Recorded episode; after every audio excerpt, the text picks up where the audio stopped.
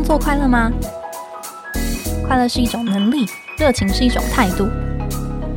欢迎收听《快乐工作人》，陪你畅聊工作与生活、商管与学习。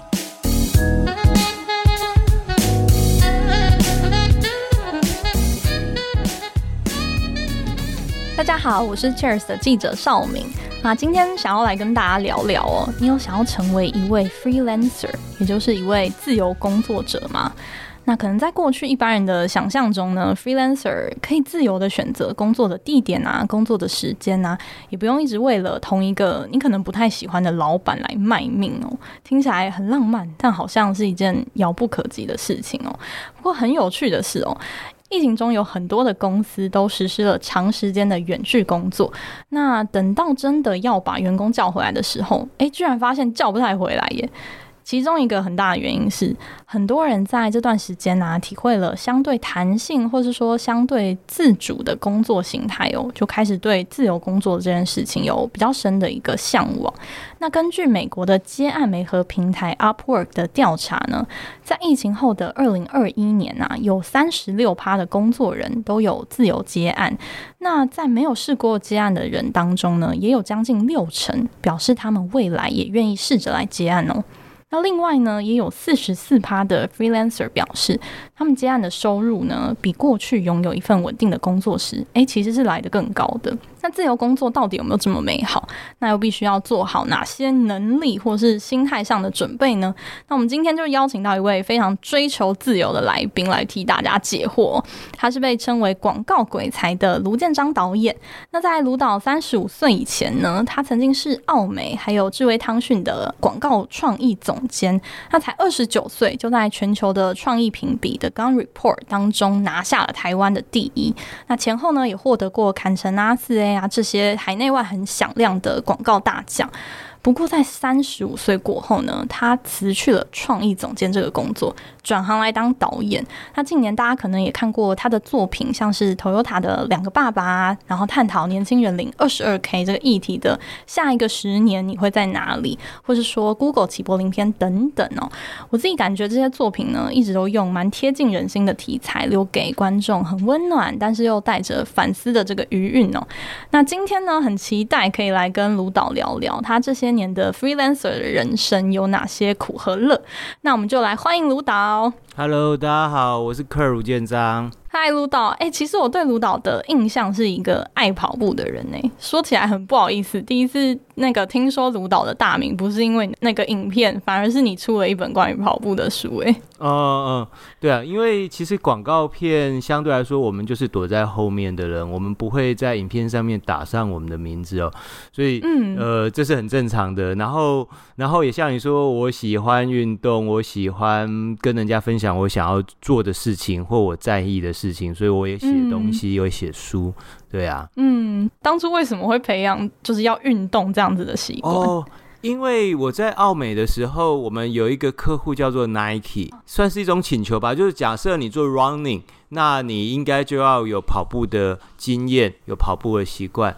那假设你是做 basketball 做篮球，那你最好以前也有打过篮球，甚至最好是有校队经验。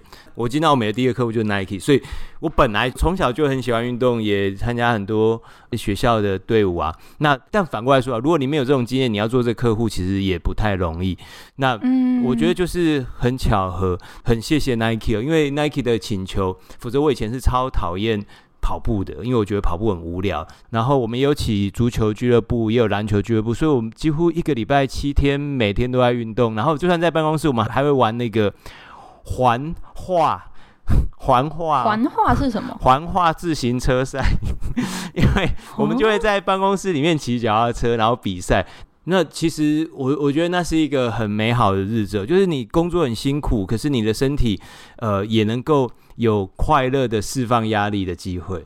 嗯，听起来运动对于就是您维持这样子的工作热情，也是扮演还蛮重要的一个角色。非常。因为我们知道卢导就是大学念的其实是气管系哦，对啊。你怎么发现你自己对广告这件事情是有热情的啊？应该说，我连气管系都是。乱填的哦，就是我其实想要读的是台大哲学系，可是我又怕我填了，我爸会会吓死，因为那一年，就是我高三要联考那一年，要考试的那一年，我妈妈车祸差点过世，所以我父亲一直都在照顾我母亲，然后在医院。嗯、那我是自己每天骑着脚踏车上下学，一个人独自的活着，然后搞不清楚妈妈哪时候会走掉。那所以，我其实整个高三我就没有再准备考试了，我是时间到就去考这样子，然后。到最后要填志愿的时候，我真的想读的是哲学系，那为什么变气管系呢？因为我到后来就是算了，我就直接拿前一年的那个那个 叫什么志愿卡，就直接拿来抄。嗯、我就是一个不管了，就是不在乎、不在意的方式。所以后来我去读气管系，就只是因为刚好填到了气管系。当然，气管系的很多训练我觉得很棒，但我很多时候也都是在翘课的状态，所以跟同学也不太熟悉。所以有时候我就开玩笑说，嗯，我真正受教育在学校的经验，应该只有到国中哦。虽然我还有、哦、有去读什么研究所啊，呃，但研究所也没有毕业。高中、大学其实基本上我都没有 没有怎么在看教科书，呃，都是在看自己的书。嗯、我高中三年。大概都在看书吧。我那时候希望把学校图书馆、南一中的图书馆的书全部看完。那我觉得这个对我的养成反而是比较重大的，就是我是什么书都看。对，就是什么昆虫图鉴啊、量子力学啊。嗯。当然最重要就是哲学，哲学我几乎所有的不同的思想家、不同的嗯不同时期的这些，不管是理哲学，然后或者说比方存在主义这些就。很爱，然后也很喜爱，因为那时候，呃，因为妈妈要过世了嘛，所以你就会思考很多比较重大的、巨大的关于生命、关于生死。嗯、那时候不知道，那时候是一种苦闷的青少年状态。但是我觉得那一段苦闷反而让我后来，呃，那些问题变成我现在的答案，变成是一些养分吧。嗯，不过对哲学的这个热情，怎么会跟广告这件事情后来有连结呢？哦。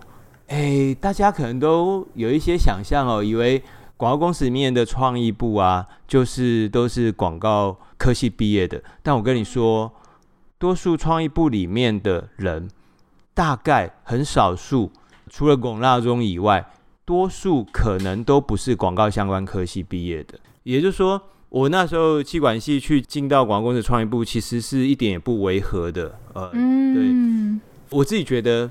对我后来的，比方说十几二十年的那种工作经验来讲，我的气管系的这个背景啊，反而让我成为少数可以跟老板们谈生意的创意人。Oh. 所以多数的创意，他们其实没有 business 这边的 training，可是我我是看得懂财务报表的，我是会每个礼拜会去读 Harvard Business Review 的，oh, 我是可以知道每天产业的变化的。那我便是少数。很少数可以跟董事长、跟执行长谈产业的景气的变化，谈世界的经济状态的，这就是我我觉得一些很幸运的地方吧。哦，了解了解。其实刚刚有稍微提到，广告是一个相对高压又高工时，然后可能常常面临各种打枪的那个行业哦。你自己为什么始终这么喜欢这件事情？因为我不会被打枪啊。哦。哇，好豪气哦！大家可能都会很不喜欢被拒绝哦。那但是你如果要进广告业，嗯、应该要先能够理解它的生态。就是照理说，广告公司就是一个，它本来就应该是高挫折，它本来就是一个高被三振的一个产业。为什么？譬如说，你今天想三个想法，那会过顶多就一个 idea 啊，那势必会有两个 idea 被杀死啊。那都是你生出来的而且你觉得他长得很棒，长得很甜美，长得很俊俏，长得很聪明的孩子，但他们势必要被杀死。嗯、那如果你会因此就难过难受的话，那基本上你不应该做这个产业。OK，你不能把这个全部都视为被打枪就对。对，我到现在还是一样哦，我跟二年前刚入行的时候一模一样。我今天去提案，嗯、客户一样会拒绝我。他本来就应该，为什么？如果我是个有创意的人，如果想法是所谓的有 idea 的话，他本来就应该被拒绝。为什么？因为，因为他如果是有 idea 的话，他应该是前所未见，他应该超乎他在进到这个会议室之前的想象，他应该跟他过去做的事情不太一样，他应该会让他感到危险，那是正常的状态，那是合理的，normal 的。但是回过头来说，嗯、大家也应该有一个。体认，就是啊，如果你的想法很棒，然后被拒绝的，你应该伤心吗？不用啊，你应该难受吗？不用啊，为什么？因为你的想法还是你的啊，他没有被偷走啊，嗯、你可以把它拿给下一个适合的人。嗯嗯，我觉得从卢导身上真的看到，不只是适用于广告人的这个世界观哦，其实这样子的一个自信跟往前看的一个心境，真的。适用于我们的工作跟我们的生活啊。那其实卢导在很年轻的时候呢，应该也可以说是广告界的明星了吧？那你当初已经在你算是所处的这个环境，已经算是蛮如鱼得水了。那怎么会有想要辞职，然后转行自己来接案的这个想法呢？我觉得“如鱼得水”这个字眼啊，如果成立的话，那我现在还是都在溺水的状态哦。你知道吗？这个产业、这个行业啊，它很多东西可以累积。你的 credit 可以累积，你的 reputation 可以累积，可是对于作品，你现在眼前在做的这个作品，它就是从零开始啊。今天面对到一个新的案子、新的 brief，我就是零啊，我不是谁，我就是一个不知道怎么办的小朋友。就是不管你有多少光环，永远都是从零开始。对啊，那都是那都是以前的事，那都是后照镜里头的事啊。所以那个时候会想要自己开始接案，也是想要看到不一样的风景，这样。我觉得不是哎、欸，我我这样说好，其实这里面有很多，我觉得可能之后大家从旁边看啊，事后诸葛就说哇，他好厉害，他都知道会怎样。没有，我从来就不知道，我什么都不知道.我只是像动物一样，然后弯下身子，然后顺从我的天性吧。呃，嗯、我只是在当到创意总监之后，我也在想，诶，我每天都把自己的东西掏出来，那我可以得到什么东西吗？就是说我每天都在想办法，绞尽脑汁的把自己给东西给榨出来，但是我觉得这样很不舒服，很有风险，我应该还要有所吸收，所以我那时候去读电影研究所，同时间也去学学文创教书当讲师，然后，但是你知道。你甚至还是得在礼拜五下午下着大雨，然后整个台北市交通打劫的时候，你得开着车从台北市的最东边要开到最西边，甚至已经出了台北市，你得忍受那个塞车，然后再去学校上课。嗯、然后假日你可能还要去学学文创，然后当讲师你得备课，然后你得把你的想法整理出来。你过去只要想要去思考你要怎么讲，你要怎么让别人理解你是怎么想的。其实。我觉得那是一个非常辛苦的时候，但是也是我觉得我学到最多的时候。那那时候卢导为什么没有想说，那我还是创意总监，然后斜杠可能去做导演或者去拍片，一定要离开吗？对啊，我那时候就觉得为什么一定要离开？这个以前跟我性格有关，我本来就很叛逆。我听到规定，我第一个想到的就是为什么？如果不这样会怎样吗？我对很多事情都喜欢这样问。嗯、那。也很巧合是这样的一种性格，其实非常适合创意产业。我所谓创意产业，当然绝对不止广告业哦。基本上现在所有产业都应该是创意产业，不管你在哪一个公司、哪一种产业，基本上你都应该在创意部。你知道吗？Google 没有创意部，诶，那你会觉得 Google 没有想法吗？不会嘛？那表示什么？对他们公司而言，你任何人都应该要有创意啊。我觉得在这时代也是，你就算你是总机小姐，你都应该要有创意。你可以去想，我怎么样才能跟我旁边的那一个总机小姐不一样啊？我可不可以跟去年的我不一样啊？不一样，至少就是创意的基本吧。嗯，所以那个时候卢导想要追求就是自己开始当 freelancer 这件事情，你想要追求的是什么？我没有想要追求成为 freelancer，没有想要追求成为。我直到今天，呃，你们问我的时候，我才意识到，哎，我是 freelancer。对，我懂所谓的 freelancer 这件事情，但是你说真的，我们就是用我们的想法，然后去跟别人交换。然后只是说，那交换的介质是一种货币，叫做钱。因为我们的想法变，它可以卖钱，因为它可以帮别人赚钱。可是你看哦，今天只是因为你坐着位置不同。OK，我如果现在坐在奥美广告里面，那我就是 in house 的；那我坐在奥美广告外面，我就是 freelancer。可是你知道吗？我在奥美广告的时候，我所有想的东西本来就是坐在办公室外面想到的啊。我没有一个东西是在办公室里面想到的。所以我觉得那个差别啊很小。但是我说的是在创造东西、创造作品这件事情上面，但是它当然有，还是有很巨大的差别，就在于现实层次。今天你什么事情都不做，你在公司，你每个月薪水时间到就会汇进来，如果没汇进来，你就可以告公司。可是你当你成为像你刚刚讲的 freelancer 的时候，没有谁一定会发工作给你。你在公司的时候是永远都会有工作做不完的工作，可是你在外面的时候，你可能会面对到一件事啊，我竟然没有工作，哇，我突然没有工作了。其实我相信多数人，如果是从公司转换到自由接案者，一定会有一个焦虑啊，你会很想要工作，跟以前不一样。当初也有这样子的一个焦虑。呃，我的焦虑比较小，但是一定还是有。我的焦虑比较小，是因为我知道我还是有想法的。还有，我本来就有很多事做。应该是说，如果你每天做的事情只有工作的话，那我觉得你会超级焦虑。但我每天的事要做的事情，除了工作还很多，我还要运动啊。我还要写书啊，嗯、我还有演讲啊，我还要去玩啊，然后我还还要看书啊，我还有很多事要做。我觉得在当代哦，与其去所谓追求斜杠，我觉得应该正确恰当的说法比较像是生物的多样性哦。你的时间只有用来工作，我觉得你是高风险族群，我觉得你是非常处在一种 high risk，你是很危险的。啊！如果今天突然公司倒了，啊，你是不是要去死了？就是你会很害怕没有工作的自己。像我的状态，就是我是在所有我想要做的事情中间想办法插入工作，想办法让我的工作可以完成，而且是在我我期待的高品质状态底下。但我。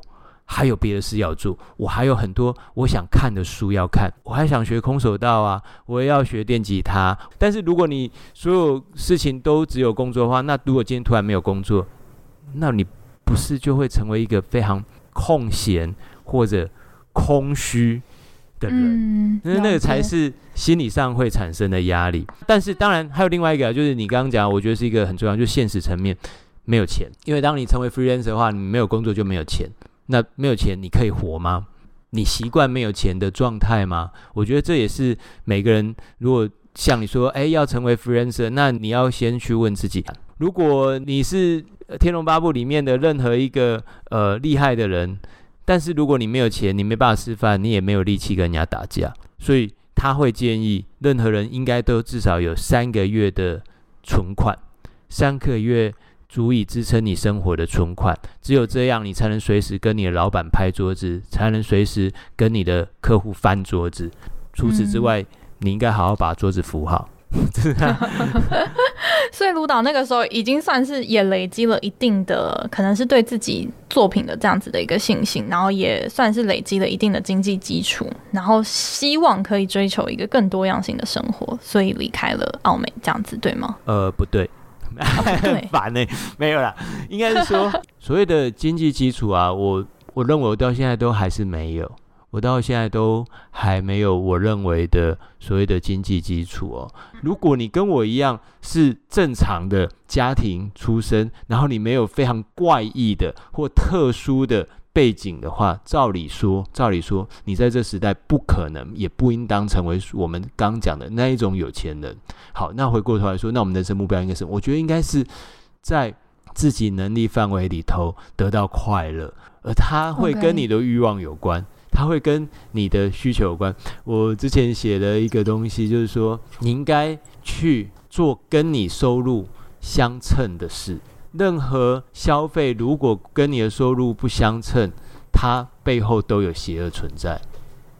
嗯，无论它看起来多么充满个人自觉，因为我自己是做广告的，我很清楚很多话术，很多鼓励人们消费的那话术，好像都让，因为我们知道我们现在面对的消费者，多数人都是苦闷的，可是解决那苦闷的方式，绝对不是借由购买东西。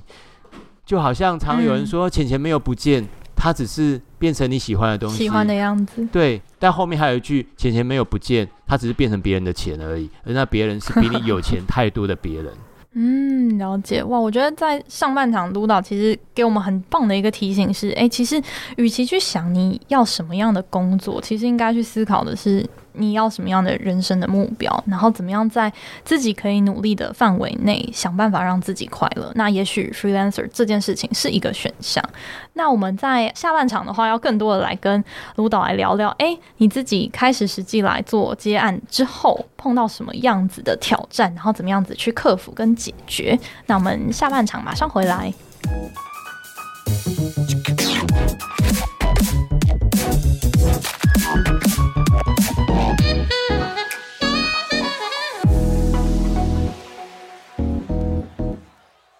回来。诶，接下来想要继续请问卢导，最后是怎么跨出了那一步，克服那种没有稳定的薪水会入账的那个不安全的感觉啊？如果觉得说自由接案是一个高风险，那你当然要降低风险嘛。第一个是说，呃，一种是说你有很大量的存款，第二是你有很少的欲望。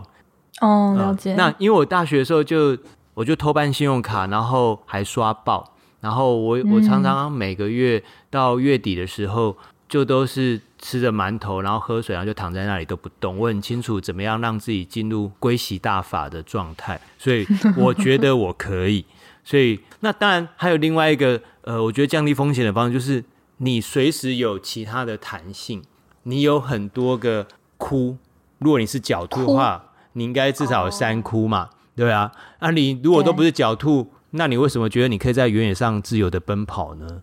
那我我的意思说，就是你有很多可能，你有很多想法，应该其中要有一部分是去解决你的高风险。因为当你害怕、当你担忧的时候，你的创意不会出来的。你就算名字叫自由接案者，你并不自由啊，你并不自由，你并不自由。那你东西并不自由的话，它怎么会去吸引人呢？如果你在当自由接案者，可是你每个月刷卡就要十几万，那我跟你保证。你什么烂案子你都会接。对方说：“哎、欸，你把我这个 logo 放最大，然后用红色跟黄色、鲜黄色的啊，这样最强烈。”你可能会觉得就怂哎，而且会觉得那是另外一个国家才会用的方式。可是你就会吞下来，嗯、为什么？因为你的说卡费十万块等着要缴，你没有经济上的安全感。对啊，所以我觉得这些都是相对的，而且这些你都是。直接可以当责的，你就是必须要负责的，所以我常会觉得大家想说自由自由，没有啊，自由的另外一边写的是自律啊。如果你你不自律，就不会有自由的。包含说啊，你每天就是要睡到中午才起来，也可以啦，那你就要工作到半夜啊。可是问题是你晚上你又想跟朋友出去吃饭聊天，然后又想看个 Netflix，然后所以时间到，OK，你就只是急救章的方式缴出一点点。东西来，那只是个东西，那不是作品，那不是你你用你自由的心灵创造出来的作品。那你要怪别人不爱你的东西，你应该先怪你不爱你自己啊，对啊。所有的工作都很好，但是如果你用那个薪水能不能每个礼拜如期进来的这个角度去看的话，我觉得自由工作者反而是相对最难做的一种类别。除非你对自己非常的有自信，譬如说你你有很规律的生活作息，你有很强壮而且高强度的运动习惯，否则我觉得你不应该随便想到你要成为自由工作者。嗯，因为因为当你成为自由工作者的时候，哎，啊，你的身体就是你所有的资产了，是，然后你得靠它，没有它的话。你就没办法工作啊，没有工作，那你怎么 survive？对啊，是那然后你还说啊，我不想要运动，运动好累好烦，那你就继续待在公司啊，对啊，待在公司的每天都坐在那边，都躺在那，不用运动啊，因为反正每个月薪水会进来啊，你只要假装上班，你只要演得好，可能就可以 survive。我说可能，因为因为公司相对来说，相当于呃外面的世界。他可能是比较容易混得过去的，因为你躲在群体里嘛。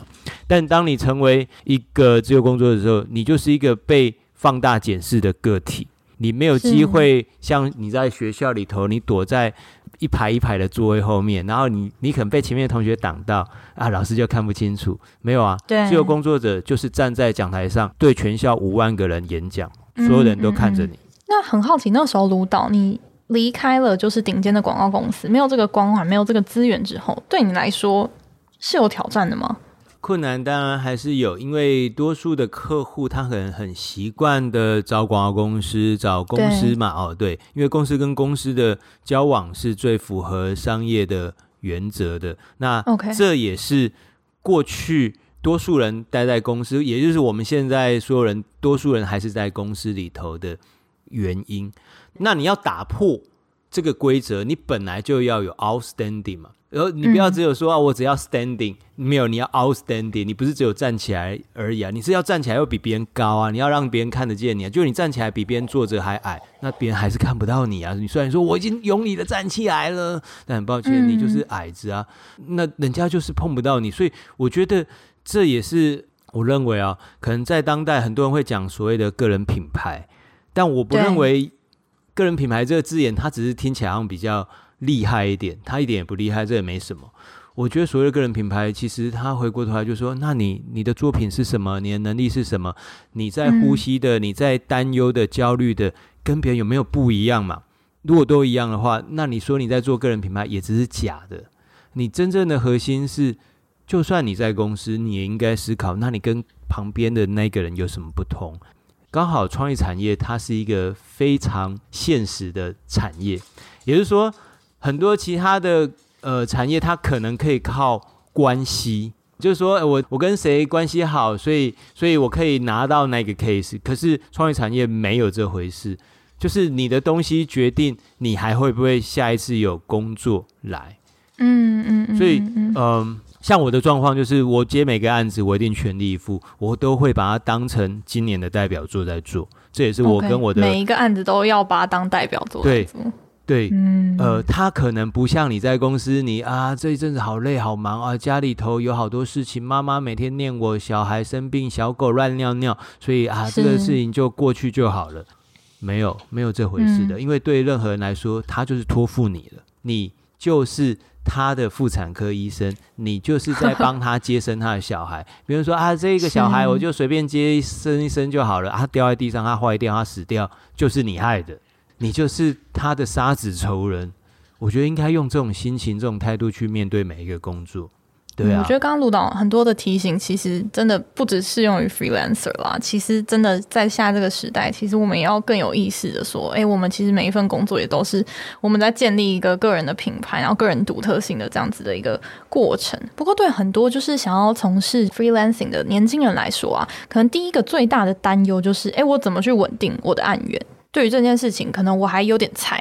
那卢导，你有什么建议吗？我没有要稳定我的案源啊。哦，不需要稳定案源吗？不是不需要稳定案源，那那是假的。那是假的。好，如果有一个案源是很稳定的，嗯，那你就回公司上班啊。哦，公司就是有很稳定案源的地方啊。如果你要追求稳定案源的话，那就应该去公司上班。换句话说，这不应该是你作为一个自由工作者的。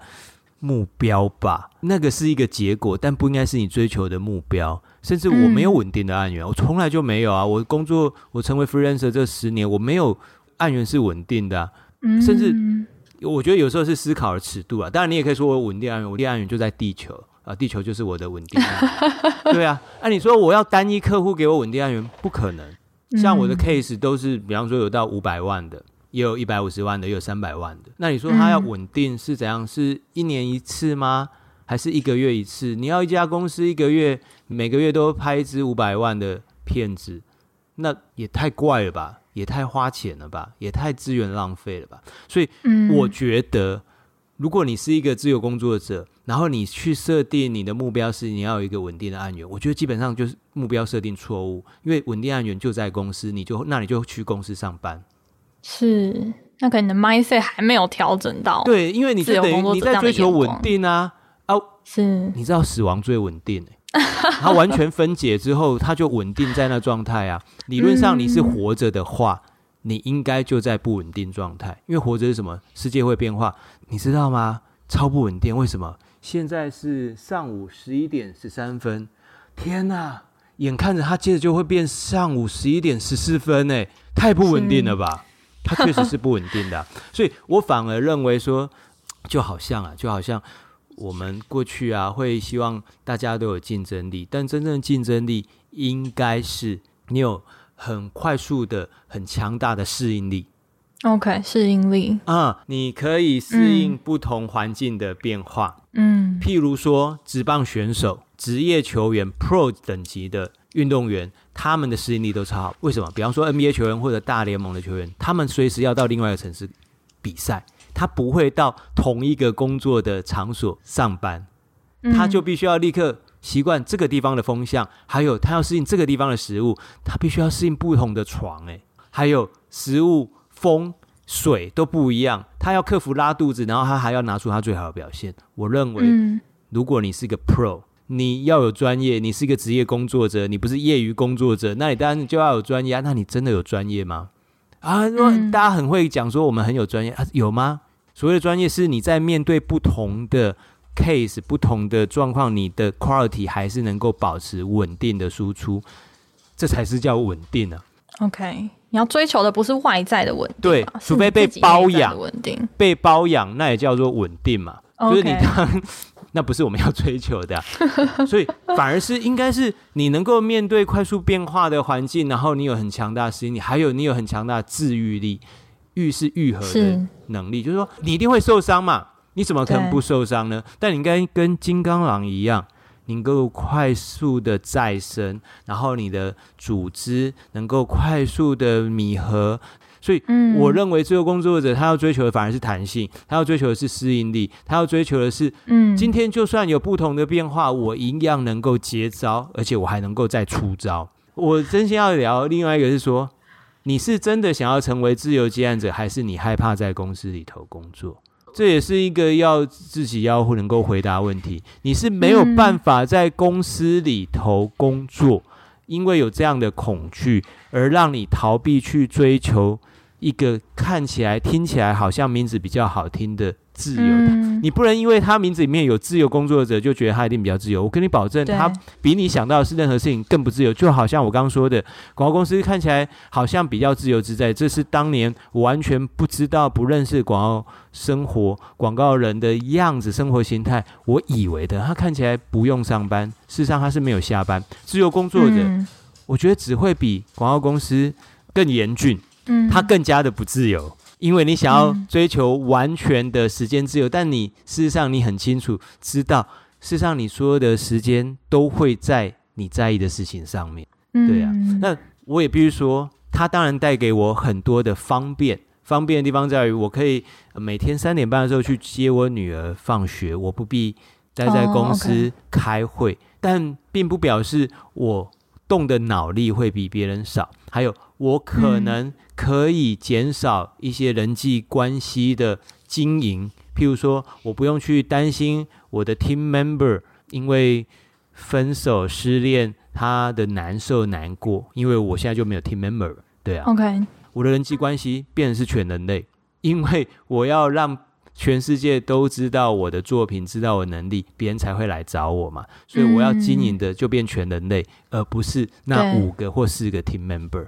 其实你就变艺人公司，somehow 是啊，对啊，somehow 是啊，你应该是啊，而且还有你这个公司的招牌应该要跟台积电一样大，人家才会指名找你嘛。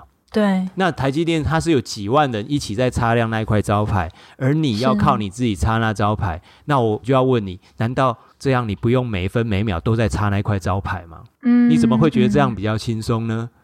哎、欸，这个招牌是随时在风吹雨淋的，随时在氧化生锈的。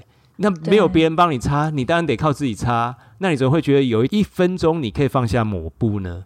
我觉得不要认为自由工作者比较轻松，所以去这样选择。它绝对是一个相对不轻松的路，它绝对是一个你只能每一件事情都自己站在第一线去面对的事，它只会更残酷。如果你觉得你很弱，不好意思，你就会看起来更弱，因为所有人都会睁大眼睛看着你，你所有缺点都会被看见。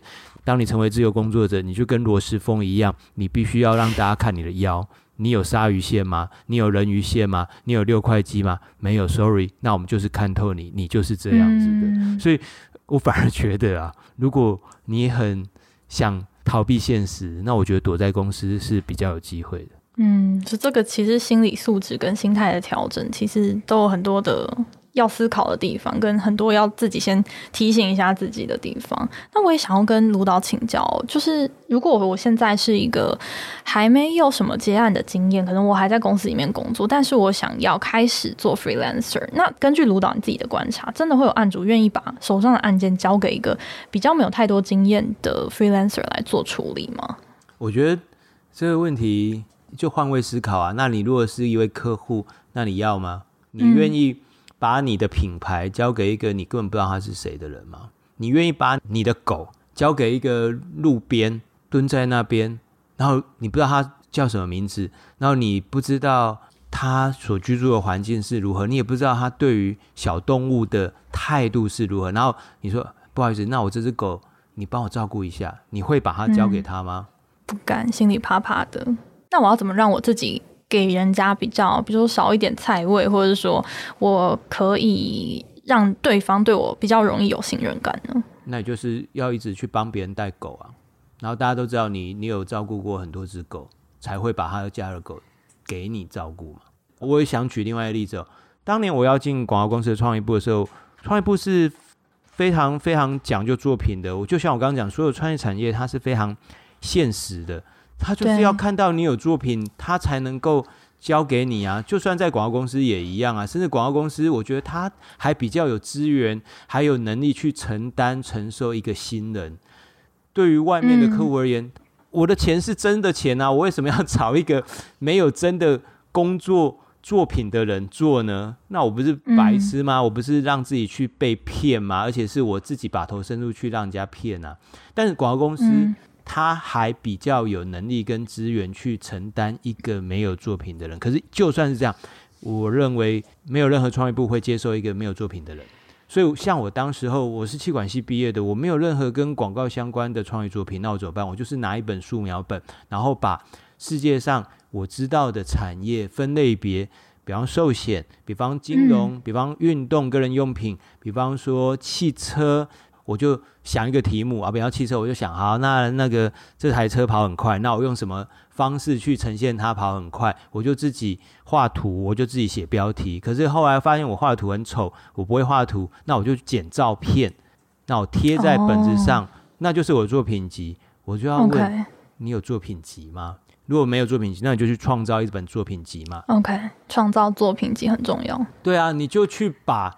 可能还不是你做的 case，但是你就把它做出来啊！如果今天我来做 iPhone 的广告，会是长怎样啊？嗯，如果今天我来做国泰金控，那会是长怎样？如果今天我来做呃龙岩生前契约，会长怎样？你就把它做出来啊！嗯，呃，我永远记得两千年我刚入行的时候，我的创意总监跟我说的：没有做出来的东西就是没有。你再怎么说你有创意，你没有做出来就是没有，就是 nothing。If you have nothing, you are nobody. If you do something, then you are somebody. 如果你有 something，你正在做，你就是 somebody。那你知道吗？我们常会遇到电视上也常常有人说：“你不，你知不知道我是谁？”啊，如果连你自己都不知道你是谁，我们怎么知道你是谁啊？就像我刚刚说的，如果你是要当一个自由工作者，自律是你唯一必须要强加锻炼的。是你追求偷懒，追求。呃，轻松你就应该躲在公司，嗯，对啊，嗯、因为躲在公司，哎，大家可能一下子没有注意到地板上躺着一个人，可是当你在讲台上的时候，下面有六万颗眼睛，哦，不对，六万个人就是十二万颗眼睛都看得到讲台上面躺着一个人，那是很清楚的。还有他是光溜溜的，他没有公司的外衣，嗯、所以我我反而会认为哦，自由工作者应该是工作者的最后选择。在那之前，你其实，哎，我说真的，你在公司的时候，有人禁止你写小说吗？禁止你在下班后写一本小说吗？有人会禁止你在下班后为呃儿童福利联盟做一件募款的活动吗？有人会禁止你去策展吗？在礼拜六日在北美馆的一个展吗？没有，我认为没有任何一家公司会禁止你在工作之外，你知道吗？甚至连公务员兼差。上礼拜立法院都已经修法了，实名警作为一个警察，一个交通警察，他可以帮我们去讲评世界杯的足球赛。在过去，他被欺负，他被要求说不可以，所以他退休了。而就在他退休后的两个月，这个法已经修了，连公务员哦，连公务员这样一个呃，我觉得神圣且重要的职位，他都可以在他非执勤时间做任何他要做的活动。嗯，那我就要说。他在他自由的时间做事，他不就是自由工作者吗？你又为什么要骗自己说啊，我我想要画插画，我一定得辞掉现在工作才能去画？屁，骗人的！我认为啊，就像我刚刚说，我在广告公司工作的时候就拍片嘛，然后也去当讲师，也去当研究生。如果你在有公司的庇护、有公司的外衣保护底下，你都不能有差强人意的演出，你怎么会觉得你没有人 support 你，没有一个金钱的安全感，让你可以自由自在的创作？嗯，在那状态底下，你都没有这些帮助了，你怎么会觉得你自己做得好？所以我认为，如果你想要成为自由工作者，应该是你在你的公司，然后在你想要做的那个领域，已经做到全公司最好了，甚至是全国最好了，你才去考虑说，嗯，那我要来用这个来维生哦。对啊，嗯。因为到时候你不像在医院，你就算都不动，你还可以吊点滴，你到时候输血只能输自己的血。你在医院，你还有血库，公司就是你的医院，你不动，你还可以活下去，可是。当你离开医院，你就得靠自己产生红血球，让自己可以活。对啊，嗯、哇，今天很感谢卢导给我们这么有哲思，而且也这么卢导也算是很直言不讳的指出了很多可能大家对于这样子的一个想象或是误解哦。其实自由工作者追求的不应该是外在的一个稳定，不管是薪水或是案源，然后更不应该去追求说，哎，我我就是不想要上班，或者我不想要受雇于人这样子。因为其实自由接案的自由啊，这两个字重点，这个自由的两个字，另一面其实就是像卢导刚刚提到的，其实。是很大量的自律哦，不管是从你的生活作息啊，或是运动的习惯，甚至你自己对于自己作品有没有坚持。当你没有了公司的这样子的外衣，你的所有的表现呢，其实都会被放大检视，因为你就是一个独立的个体，这样是没有的躲的哦。你的每一个作品都要把它当成代表作。我觉得这个不只是。对于不管你是不是 freelancer，成为一个可靠的这样子的工作人，其实都是很重要很重要的一件事情哦。那我们今天非常谢谢卢导的时间，还有跟我们那么多的分享。那也祝福各位今天听到这一集的朋友们，也可以在工作上面，不管你是不是一个 freelancer，也可以体会到更多的自由。那我们就下次再见。好，谢谢大家，下回见。